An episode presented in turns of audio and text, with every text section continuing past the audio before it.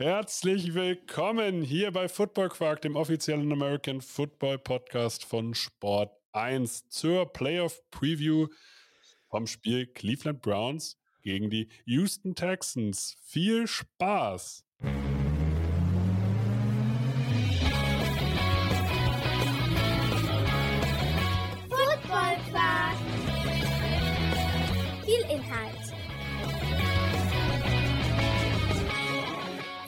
Masse.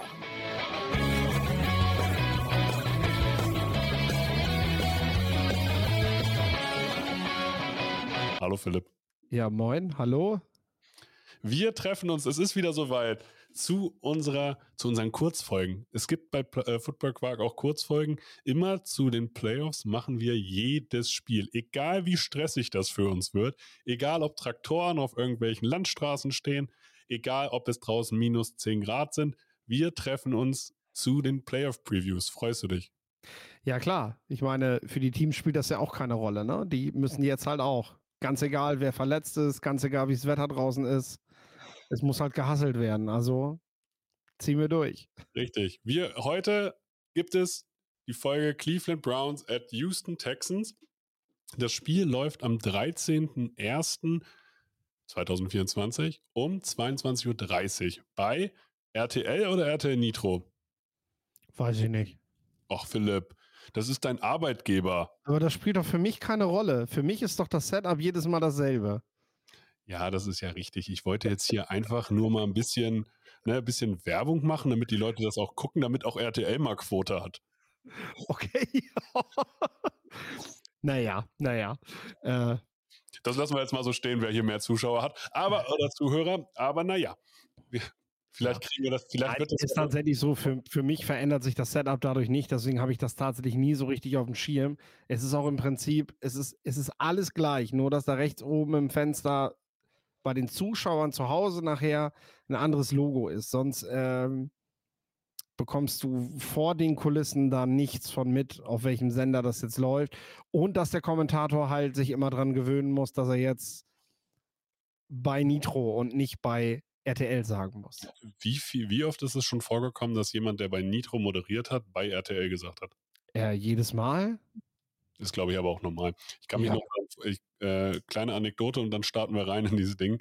Ähm, ich glaube, ich habe mich mindestens ähm, tatsächlich in meiner Selbstständigkeit, also ich habe früher für die Hildesheimer Allgemeine Zeitung gearbeitet, das können wir ja so sagen. Und ich habe mich mindestens dreimal bei meiner Selbstständigkeit äh, aufgrund der Gewohnheit immer noch mit Hallo, hier ist Tom Dill von der Hildesheimer Allgemeinen Zeitung ähm, gemeldet, obwohl ich da schon mindestens ein halbes Jahr selbstständig war. War ein bisschen unangenehm und die Leute hat es auch ein bisschen verwirrt, muss ich leider sagen. Ja, nun, was willst du machen? Ja, wir kommen zu einem Spiel, was ich vor der Saison so nicht predicted hätte. Also wenn mir jemand gesagt hätte, die Houston Texans treffen auf die Cleveland Browns, ähm, hätte ich das erstmal so nicht unterschrieben. Dann haben die Houston Texans auch noch Heimrecht. Die Cleveland Browns, die Saison 11 und 6, konnte man schon noch irgendwie predikten. Hätte mir da aber jemand gesagt, dass Joe Flacco der Quarterback ist, ähm, hätte ich das auch nicht unterschrieben. Bei den Houston Texans fand ich die Spieler alle so ganz cool und war schon vor der, vor der Saison Fan von Tank Dell. Aber dass die 10 und 7 gehen, hätte ich auch nicht unterschrieben. Was sagst du zu dem je jeweiligen Saisonverlauf? Wie ist dieses Spiel jetzt zustande gekommen? Ja, ich glaube, die Saison ist da wirklich sehr auf den Kopf gestellt. Ne? Wenn du, wenn du vor der Saison gesagt hättest, und das wäre natürlich sehr mutig gewesen, Cleveland spielt in der ersten Playoff-Runde gegen Houston, hätten alle gesagt, oh cool, dann, dann spielt er Deshaun Watson gegen, gegen sein früheres Team. Das ist ja, da ist ja direkt eine coole Story. Äh, nee, ähm, Joe Flacco ist dann der Quarterback für Cleveland. Und ich glaube, das hätte nicht mal Cleveland für möglich gehalten, dass sie Joe Flacco aus dem vorzeitigen Ruhestand zurückholen und dass der, dass der jetzt in den Playoffs spielt. Und nicht nur spielt, der hat tatsächlich auch eine reelle Chance mit dieser Mannschaft, äh, weil Joe Flacco spielt, glaube ich, ich, ich bin mir nicht sicher, aber ich glaube, ich habe den noch nie so gut spielen sehen.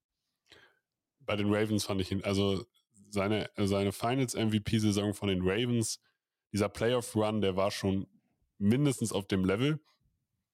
Aber ansonsten definitiv. Also das kann man fast so unterschreiben. Und ich finde, was, was Joe Flacco hat, was ich beeindruckend finde, ist, der ist unglaublich abgeklärt. Der ist selbstbewusst. Der ist, der strahlt was aus. Der strahlt so, hey, ich habe die Lage hier im Griff und ich kenne auch das Spielbuch in- und auswendig und ich kenne auch 20 andere Spielbücher. Also von daher, ich mache das hier schon. Ja, und das wiederum färbt ja auch auf seinen Coach ab. Das ist die große Stärke gerade der Browns. Also Joe Flacco ist nicht der bessere Quarterback gegenüber Deshaun Watson, aber dieses Zusammenspiel zwischen Stefanski und Flecko und dieses Vertrauen ineinander gerade, das greift so sehr, dass einfach Plays gecallt werden, für die du normalerweise nicht den Mut hast, die du normalerweise nicht bringst. Die Browns werfen jetzt öfter den Ball, laufen weniger, stützen sich weniger aufs Run-Game. Das muss man ja noch dazu sagen. Nick Chubb irgendwie Woche 3, 4 down. Seitdem haben wir den nicht wieder gesehen. Der fehlt ja auch schon ewig. Also bei den vielen Verletzungen, die die Browns haben, trotzdem noch ein Playoff Contention und mit einer realistischen Chance, ja, also hältst du das für komplett ausgeschlossen, dass die im AFC Championship Game stehen? Ich nicht. Mit der, mit der Defense auf gar keinen Fall, weil diese Defense ist sehr, sehr stark und hier an dieser Stelle würde ich auch Jim Schwarz nochmal hervorheben, wo ich vor der Saison gesagt hätte, ja, einen erfahrenen Defensive äh, Coordinator in irgendeiner Form holen, ja, kann man machen. Passt Jim Schwarz? Weiß ich nicht. Ich glaube, wir haben das beide so ein bisschen kritisch gesehen, aber man muss schon sagen, mhm. das passt irgendwie für die, wie die Faust aufs Auge. Und selbst Miles Garrett hat es jetzt in der letzten Woche in NFL, in der NFL Week 17 auch wieder mal zu einem Sack geschafft. Also vielleicht kommt der auch noch in Form. Ja, der war, der war ja, ähm, also der hatte mit Verletzungen zu kämpfen, hat äh, dementsprechend zwar gespielt, aber war, war nicht mehr so, so stark im Game. Also es oh, fehlte so der, der letzte Schritt, ne? Der hat halt seine Pressures weiter gehabt, der hat Druck gemacht, aber der war halt nicht mehr, der letzte Schritt fehlte dann aufgrund seiner Schulterverletzung, dass er eben noch den Sex setzt, ne? Und ja, ähm, war da viel Ironie ich, gerade bei.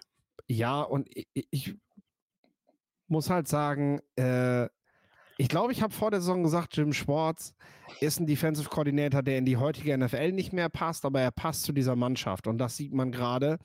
Äh, Miles Garrett und Denzel Ward sind zwei absolute Top-Defender in dieser Liga. Und in diesem System, das Jim Schwartz spielt, spielen die beiden extrem gut. Äh, vielleicht auch da, vielleicht so gut wie noch nie, weil du einfach, ähm, ähm, ja, Ward der, der als Man-to-Man-Verteidiger dort einfach so äh, so spielen kann, wie er das braucht. Und Miles Garrett, der eben sehr aggressiv spielen kann, der sehr viel zum Quarterback schießen kann. Ja, und eventuell ja auch zum Defensive Player of the Year dann am Ende gewählt wird. Hm. Liegt es bei Miles Garrett auch so ein bisschen an der Unterstützung? Klar hat er früher mal Clowney an seiner Seite gehabt, aber Darius Smith, Tomlinson, Elliott, Shelby Harris, das sind schon Leute, äh, wo ich sage, er hat vielleicht auch in seiner Defense Line, in seiner Unit jetzt auch einfach kompetitivere Partner, um selber auch zu glänzen. Definitiv, ja. Also die Defense ist generell sehr stark besetzt. Du findest im Prinzip, du findest keine Schwachstelle. Du hast dahinter auch im Linebacker-Core JOK, der mittlerweile äh, ja auch äh, ja, jetzt auch endlich da ist, wo er sein soll. Also der ist, der ist jetzt in einer sehr guten Zeit seiner Karriere ähm, hat man vor, vor zwei Jahren oder drei Jahren, glaube ich, jetzt her, dass man ihn gedraftet hat. Also die Browns sind gerade wirklich spielerisch an einer, an einer Peak, an einer Spitze. Amari Cooper, der auch nochmal wieder richtig, richtig gut im Zusammenspiel mit, Joe Flacco ist auf Seiten der Offense. Ähm, das Run-Game mit Jerome Ford, den ich damals im Draft auch schon richtig heiß fand, wo ich gesagt habe, ähm, aus dem wird was, das ist genau der richtige Backup für Nick Chubb, wenn, wenn du daran denkst, dass Chubb einfach gerne auch mal Verletzungen hat. Klar, dass der jetzt für eine komplette Saison rausfällt, ist natürlich was, was du jetzt so nicht wolltest. Ford sollte halt eher der Running Back sein, der dann mal für vier, fünf, vielleicht sechs Wochen ein, einspringt. Aber auch mit dem kannst du jetzt reingehen. Dann haben die Hand noch zurückgeholt.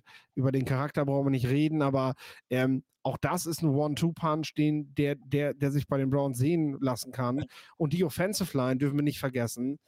Auch viele Verletzungen. Wer ist denn da überhaupt noch da vom Starting Lineup? Und trotzdem sind die vorne dabei. Also, ja, richtig, ja. richtig viel Moral halt auch gezeigt. Ne? Ja, und, ja, und vor allem ist vor der Saison weiß ich noch, man, man wollte die Cleveland Browns auch nicht mögen, Aber wenn wir uns jetzt, also Stefanski als Coach, habe ich schon immer gemocht. Ich habe den auch irgendwann mal zum Coach of the Year getippt vor der Saison, weil ich tatsächlich eigentlich von seiner Arbeit immer überzeugt war. Und wenn man sich jetzt mit Joe Flacco seine Offense anguckt, dann finden wir auf einmal sehr viel Variabilität. Wir, man läuft, du hast schon gesagt, man läuft nicht mehr so viel, man spielt wieder oder man spielt mehr 13 Personal, das heißt mit drei Titans auf dem Feld.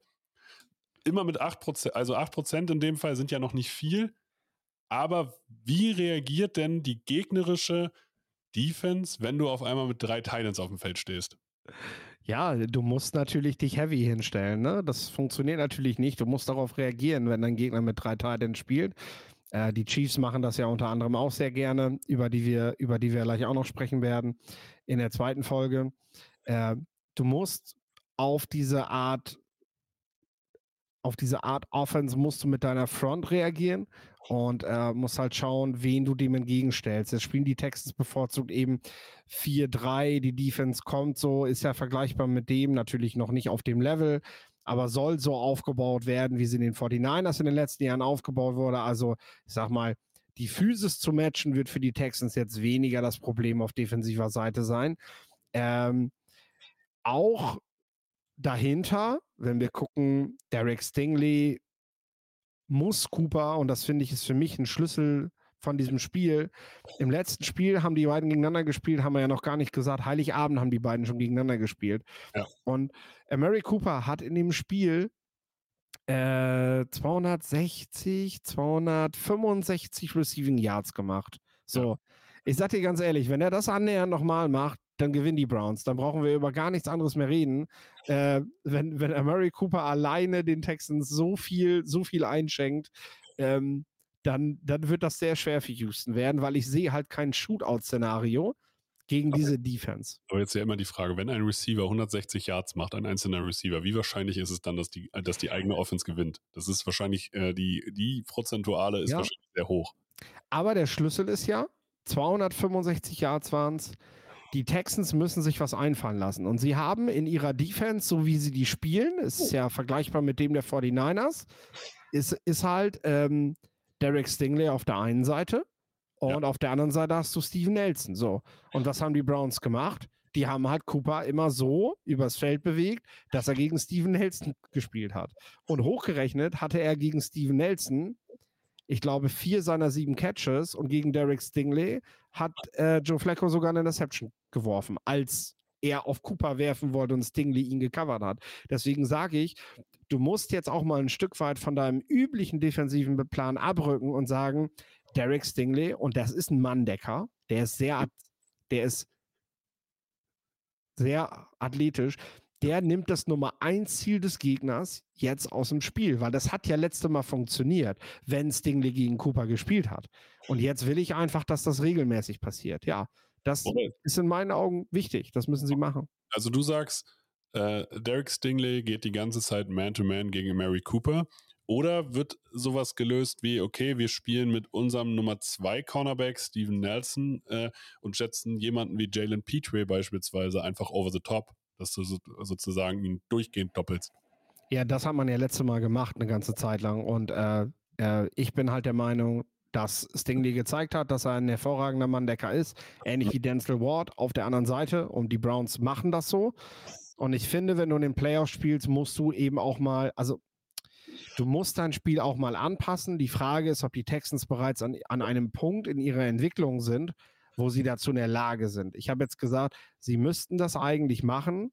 Ich glaube aber nicht, dass sie es tun werden, weil ne, du einfach schematisch dann in der Defense, die sich sowieso gerade erst im ersten Jahr des Aufbaus befindet, so viel verändern würdest, dass, ähm, dass nicht jeder Spieler gut damit zurechtkommen würde. Ich muss das aber, glaube ich, in Kauf nehmen, das ist meine Haltung dazu, weil du sonst Mary Cooper nicht aus dem Spiel kriegst. Und wenn du das nicht hinkriegst, ein Shootout werden die Texans nicht mitgehen können, weil jetzt kommen wir mal zur Offense der Texans. CJ Stroud hat eine grandiose Saison gespielt als Rookie Quarterback. Ähm, und wir reden jetzt nicht davon, oh, ist Stroud gut genug, um diese Franchise zu führen, sondern ey, der hat Rekorde gebrochen, der hat wirklich außergewöhnlich gespielt. Das ist jetzt nicht dieses Mac Jones-Szenario, das sieht besser aus, als es tatsächlich ist, sondern der Junge hat wirklich verdammt gut gespielt. Aber das ist jetzt ein Playoff-Spiel. und deine Mannschaft, dein Coach, alle Beteiligten waren noch nie in der Position, in der sie jetzt gerade sind, in einem Playoff-Spiel. So. Aber jetzt habe ich eine Frage an dich. Ist nicht diese Offense sogar dafür gemacht, Playoff-Football zu spielen? Weil wie dominiere ich Playoff-Football? An der Line of Scrimmage. Und wenn ich mir die Line angucke mit Tanzel, Jack Mason, Scruggs, dann sieht das für mich schon danach aus. Und du hast auch jemanden beispielsweise wie Robert Woods, der eigentlich nur wegen seinen Blocking, äh, wegen seinen Blocking-Fähigkeiten als Receiver überhaupt noch in dieser Liga ist. Können die nicht richtig eklig grinden und sagen, okay, im Zweifel laufen wir hier den ganzen Tag und dann wird CJ Stroud irgendwann mal die Safeties attackieren, aber prinzipiell wollen wir erstmal den Run setten und selber die Uhr kontrollieren gegen die Browns? Das werden sie tun, weil ähm, sie gar keine Wahl haben. Ich sehe halt nicht, dass du CJ Stroud im ersten Quarter direkt ballen lässt. Das wäre ja. ein großer Fehler, äh, weil er eben in seinem ersten Playoff-Game ist. Der wird nervös sein. Auch seine Mitspieler, auch seine jungen Wide Receiver werden, müssen halt erstmal, äh, ähm, ja, die Füße nass kriegen, sozusagen. Die müssen erstmal erstmal langsam reindippen, bevor sie reinspringen. Ähm, das haben wir immer wieder gesehen, wenn junge Mannschaften da an den Start gehen, halt in den Playoffs. Für die Texans ist halt das erste Ziel, auch wenn du immer gewinnen willst. Deshalb sammel wichtige Erfahrungen, die dich in den nächsten Jahren in solchen Spielen weiterbringen, damit du dann eben, also die Texans werden davon noch profitieren in den nächsten Jahren, dass sie dieses Jahr bereits mit dieser jungen Mannschaft Playoff Football gespielt haben. Aber sie sollten sich nicht den, dem Druck aussetzen, wir wollen jetzt, wir wollen jetzt den Sieg, wir müssen jetzt gewinnen, wir sind, wir sind ja der bessere Seed, wir sind das bessere Team, ne? So, so mit aber so einer Haltung dahin. Sie ja. haben den besseren Seed, aber den schlechteren Rekord, weil Cleveland, das haben wir noch nicht erwähnt, Cleveland hat elf Siege, sechs Niederlagen, Houston hat zehn Siege, sieben Niederlagen. Ja, und du hast zum Ende hast du natürlich einen Spieler wie Devin Singletary, der Player Football gespielt hat, dem du jetzt am Anfang öfter mal den Ball in die Hand gibst, der aber auch gezeigt hat, dass er jetzt nicht unbedingt ähm, immer die Durchschlagskraft hatte. Er spielt ein gutes Jahr. Aber, aber als Guard hat schon häufig gezeigt, dass er hm. Football kann. Das stimmt, das stimmt. Ähm, aber du hast eben die Receiver, Nico Collins, Tank Dell fehlt, Robert Woods ist natürlich sehr erfahren. Das sind deine Säulen, mit denen du jetzt arbeitest. Aber unterm Strich bleibe ich dabei. Die Texans werden einen, einen Shootout nicht mitgehen können gegen hm. die Browns äh, weil der wird nicht passieren. Die Browns sind defensiv so stark gegen jeden Gegner, dass du, dass du nicht konstant Punkte machen wirst. Auch die Texans werden das nicht tun. Ja, das heißt im Umkehrschluss, dass die Texans die Browns öfter stoppen müssen, äh, weil du diese, diese Ballkontrolle, von der du sprichst, das wird nicht passieren. Ich sehe das nicht. Egal wie, wie gut die, mhm. egal wie gut die Blocker sind und so, du hast, äh, du hast halt mit Delvin Tomlinson, hast du in der D-Line ja auch jemanden, der der halt Stops machen kann. Also auch da werden die Browns sich halt nicht verstecken. Mit JOK hast du einen sehr athletischen Linebacker dahinter, der halt, wenn jemand nach außen hin ausbrechen will, sofort da ist. Ne? Also das hat ja auch die Vergangenheit gezeigt. Teams haben auch nicht einfach mal den Ball gelaufen gegen, gegen die Browns. Ne? Jetzt, mal, jetzt aber eine Frage. Also ich sehe erstmal, dass das Thema Feed Goals tatsächlich entscheidend werden kann. Du musst, äh, wann schaffst du einen Touchdown oder schaffst du nur Field Goals oder schaffst du, wirst du halt wirklich mal ohne Punkte vom, äh, sozusagen vom Feld gelassen? Ich habe tatsächlich eine Frage an dich. Wie und wer soll sowohl David Njoku als auch Harrison Bryant als auch den Slot Receiver Elijah Moore, wer soll die covern? Bei den Houston Texans, weil da sehe ich beispielsweise ein riesiges Thema. Genau. So, wenn du die Linebacker der Houston Texans, also Denzel Perryman oder Christian Harris, irgendwie dazu bringen musst, zu covern, ist das nicht das über die Mitte des Feldes, wo die Cleveland Browns durchgehend attackieren können? Nicht mal die Mitte, was die Browns in den letzten Wochen auch gern gemacht haben, ist, dass sie, dass sie halt einen, einen Spieler wie Cooper haben sie halt auf ja, ich sage jetzt nicht tiefe Routen, aber der hat den Cornerback halt mitgenommen auf 10, 15 Yards und unter ihm war dann halt ein Loch. Und das Loch hat dann Jerome Ford, Hunt oder Elijah Moore für sich genutzt. Weil das sind halt alle Spieler, die den kurzen Ball halt für lange Yards verwerten können. Ne? Die sind halt brutal gefährlich. Wenn die erstmal zwei, drei Schritte gehen können, bevor die den ersten Kontakt haben. Ähm, das ist ja auch dann, mit Das ist ja kurz hinter der, äh, hinter der D-Line auf Linebacker-Level irgendwie einen Running Back nochmal platzieren. Darauf will ich ja hinaus. Genau, genau. Das, werden die Browns, das werden die Browns tun. Und das ist in meinen Augen auch ein Schlüssel des, des Spiels. Bis wenn du Cooper aus dem Spiel nimmst, sind die Browns halt noch gar nicht geschlagen. Und Joe Flacco ist halt auch in einer Situation seiner Karriere, wo der nichts Verrücktes machen muss. Der hat einen krassen Deep Ball, das weiß der auch. Wenn, wenn das nötig wird, kann er, kann er dich immer noch mit dem Arm raushauen. Ne? Kann dann auch sein, dass der Ball nicht ankommt, sondern beim Gegner landet. Auch dafür ist Joe Flacco bekannt, dass er dann eher auch mal ein bisschen zu viel Mut hat. Aber dieses Wissen haben die und deswegen können die halt dieses kurz, klein, klein spielen. Und wenn die Texans dann aufkommen, weil sie diese kurzen Routen wegnehmen müssen, dann schlägst du sie mit dem langen Arm. Ne? Äh, und dann ist ein Moore zum Beispiel ja wieder der Spieler, den du dann einfach tief schickst. Äh, also ich sehe das auch wie du, ähm, ähm, dass, dass, dass, du, dass du in den Texans, also ja, das ist ein Riesenerfolg, die Playoffs geschafft zu haben, aber man verfügt noch nicht über die, die Variabilität einer Defense, die du in den Playoffs brauchst, damit du auf jeden Gegner adäquat reagieren kannst. Und gerade das Matchup mit den Browns ist ein Matchup, was den Texans so gar nicht schmeckt. Wenn sie selber Punkte machen können, dann waren sie in diesem Jahr immer halt auch erfolgreich. Dann haben sie immer vorne mitgespielt. Nicht umsonst haben sie zehn Siege. Ähm, und das konnten sie auch, wenn der Gegner selber dazu in der Lage war. Probleme haben die Texans aber immer dann bekommen, wenn sie selber nicht konstant den Ball be bewegen konnten, weil der Gegner es halt doch immer irgendwie gegen die Texans hinbekommen hat. Also so stark ist die Texans Defense halt jetzt nicht. Das ist aber auch voll okay. Ähm, weil du einen Defensive Mind Coach hast, der soll da eben was aufbauen und er hat ein paar Schlüsselspieler ja bereits mit Derek Stingley und mit Derek Stingley und Will Anderson hat er vielleicht dasselbe, was die Browns gerade in Miles Garrett und Denzel Ward haben, nur halt wesentlich jünger. So.